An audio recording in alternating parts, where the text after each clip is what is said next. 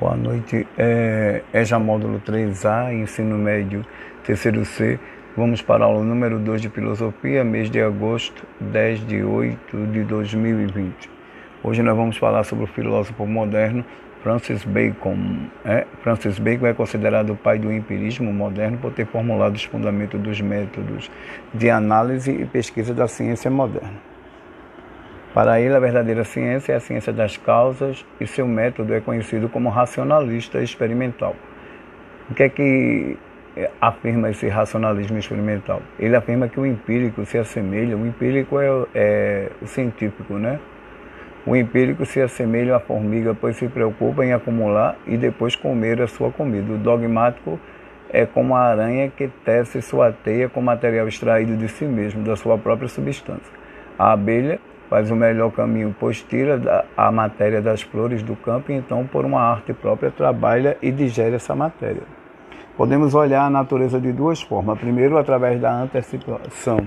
Né? Pode-se dispensar o experimento e, através de algumas sensações, formulam-se máximas que não exigem provas para serem consideradas verdadeiras.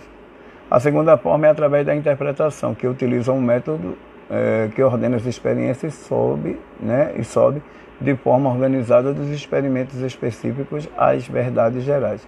Cada etapa desse processo tem que ser experimentalmente comprovada. A pesquisa por antecipação não gera frutos, mas a pesquisa por interpretação é criativa e imaginativa e produz novidades abundantes e de boa qualidade. A sua reflexão filosófica busca um método para o conhecimento da natureza que possa ser definido como científico e que possa ser repetido. Para ele, esse método, é, o indutivo, mas não na forma estendida por Aristóteles, como a enumeração simples da observação de diversos casos e da criação de uma regra geral com base nesses casos. Para Aristóteles, por exemplo, se forem observadas diversas araras e todas elas forem vermelhas, podemos chegar à conclusão, por indução, de que todas as araras são vermelhas. Para Bacon, a coleta simples de informações como a das araras pode nos levar ao erro, pois a informação seguinte pode ser o conhecimento de uma arara azul a solução para prevenir falsas conclusões. Então, a solução para prevenir essas falsas conclusões é a criação de uma metodologia que exclua os caracteres não essenciais dos fenômenos observados. A indução deve nos levar ao conhecimento da lei que rege esses fenômenos, deve descobrir a natureza, a causa e a essência do que está sendo estudado.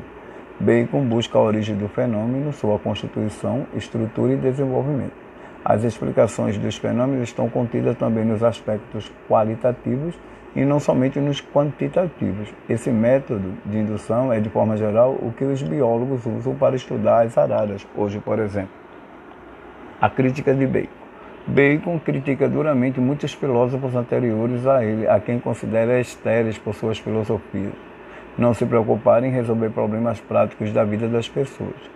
A filosofia tem o objetivo de oferecer instrumentos para melhor, uh, melhorar a vida dos homens e fazer com que ele tenha mais poder sobre a natureza. O conhecimento é algo prático e quanto mais conhecimento tivermos, mais poderosos seremos. A ciência tem que funcionar e produzir efeitos na vida dos homens. Para ele, os filósofos do passado fizeram uma filosofia de palavras e o que os homens precisam é de uma filosofia de obras. Então, no exercício, vocês vão responder como é considerado o filósofo Francis Bacon? 2. Como Bacon olhava a natureza das formas? 3. Sua reflexão filosófica busca qual método uh... e o 4. Qual era a indução de Bacon e o que deve descobrir? E o quinto, qual era a crítica de Bacon a muitos filósofos, principalmente os filósofos do passado?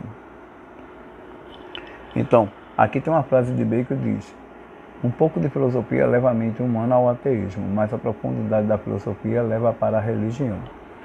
Então aí Francis Bacon, né, que emoldura aí essas, esses filósofos que vocês estão estudando, né, da era moderna e que possivelmente se destacou por ser considerado o pai do empirismo moderno, porque todo o fundamento dele é, está no método e na análise científica.